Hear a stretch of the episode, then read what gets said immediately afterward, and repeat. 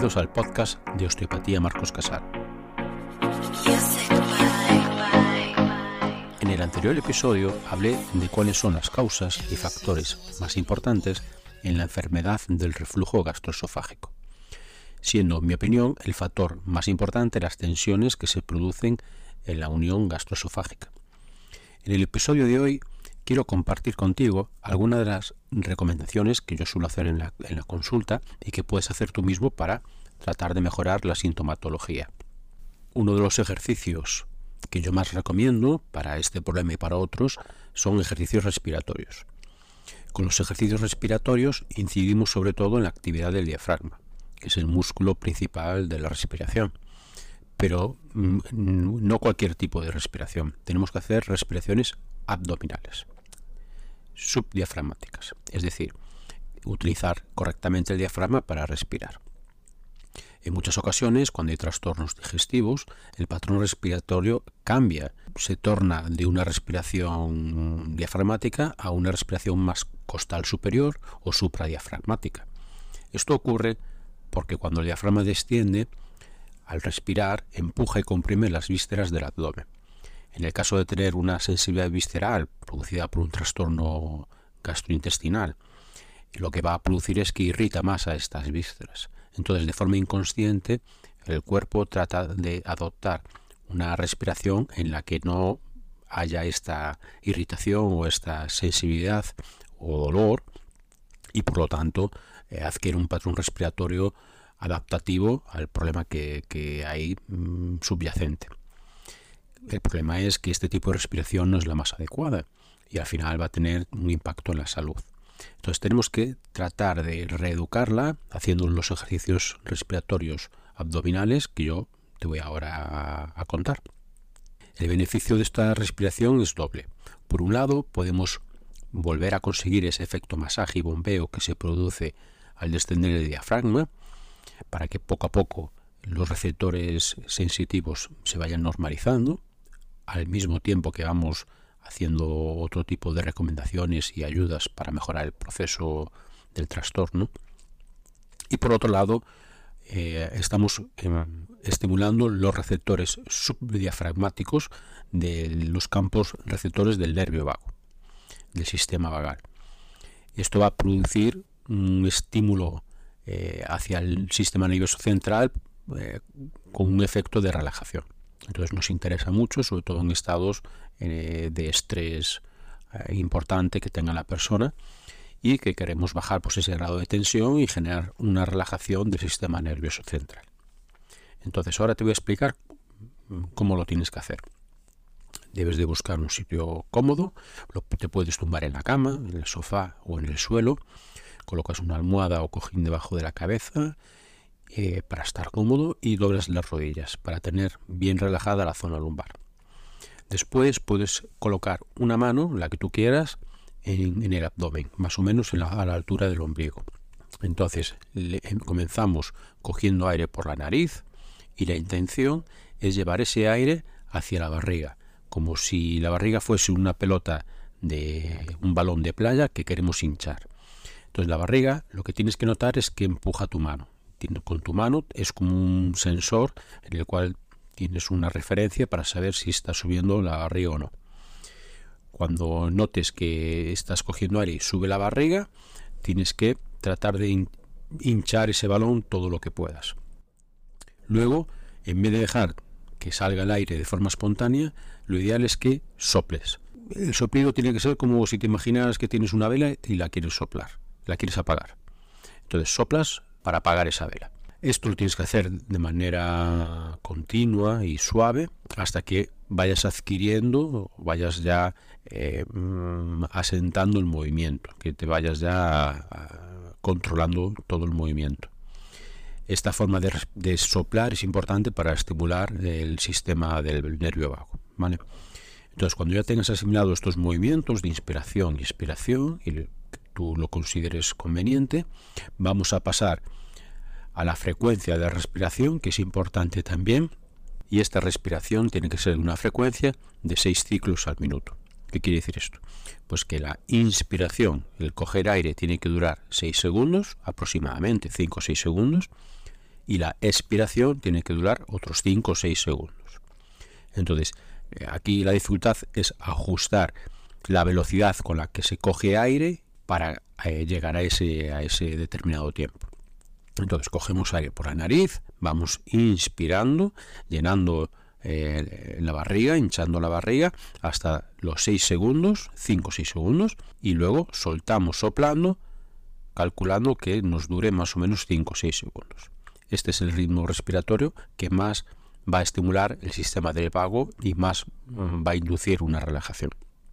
Este ejercicio lo puedes hacer eh, varias veces en el día, si te es posible, como mínimo una o dos.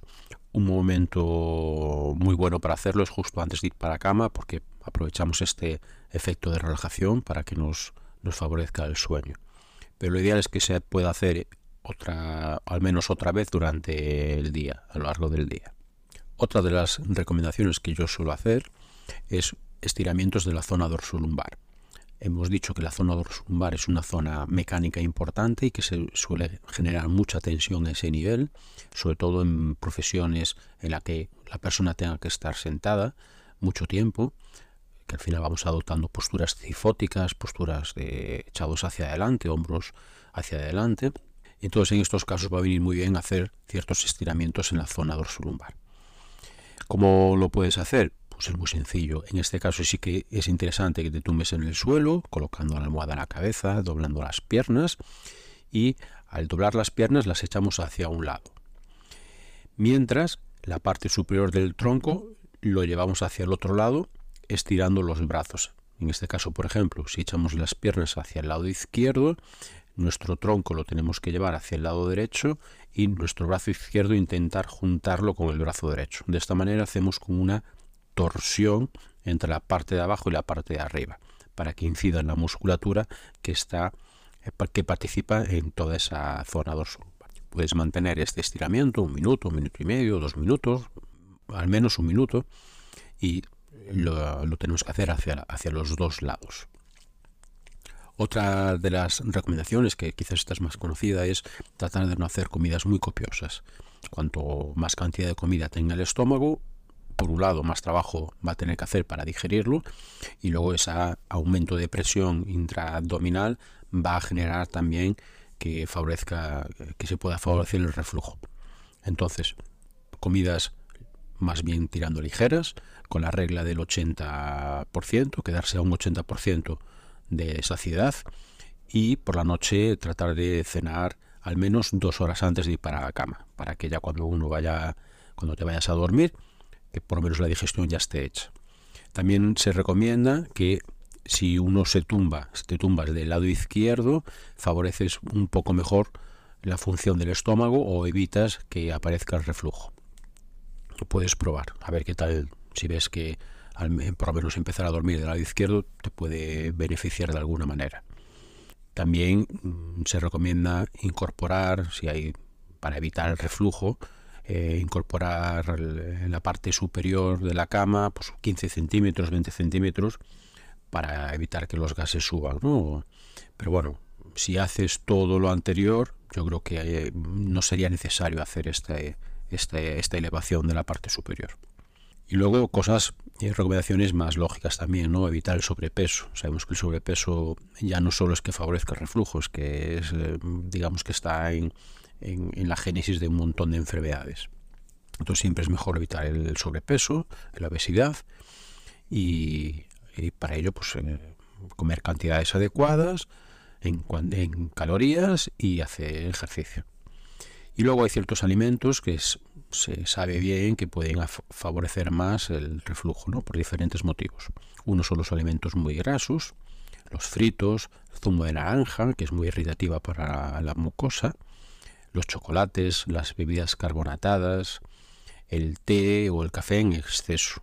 Si te pasas mucho con estas bebidas, también va a irritar la mucosa estomacal, el alcohol y el tabaco. Otra cosa que puedes hacer es evitar los alimentos o los líquidos muy fríos. Eh, el estómago, para que pueda hacer bien su función, necesita una buena irrigación sanguínea. De hecho, tiene mucha vascularización. ¿Qué pasa? Que cuando si consumes comidas o líquidos muy fríos, por ejemplo, lo más típico en verano, agua fría, esto va a perjudicar a la vascularización y sobre todo va a favorecer o a dificultar, mejor dicho, la acomodación gástrica, que es, eh, digamos que eh, esa recepción del alimento y esa, ese alojamiento que tiene que hacer el estómago de la comida se va a dificultar. Entonces no va a poder hacer bien los movimientos peristálticos, las contracciones musculares que necesita hacer el estómago para poder hacer la digestión el frío provoca espasmos. De hecho, eso lo puedes notar tú. Un día de mucho frío te, vas a, contraer mucho, incluso puede haber tortícolis por frío o lumbalgias por frío, ¿no? Entonces el estómago no está exento de esto tampoco.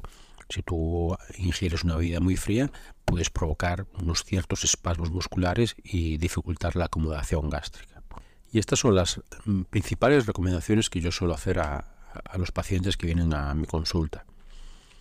Em, hay que entender que estas son recomendaciones, son ayudas que la propia persona puede hacer por su cuenta como coayudante del tratamiento principal, ¿vale? que en este caso sería el tratamiento de osteopatía y luego cierta suplementación natural eh, que nos va a ayudar a recuperar la función digestiva. Justamente en el próximo episodio hablaré de suplementos naturales, los que yo suelo recomendar, los principales, para tratar de disminuir los síntomas y empezar a mejorar el proceso del reflujo. Y hasta aquí todo lo que tenía que deciros hoy. Espero que te sea útil todo lo que te he contado. Y si conoces a alguna persona que, esta información le pueda ayudar, se la compartes, compartes el episodio, que cuantas eh, más eh, personas pueda alcanzar, pues mejor.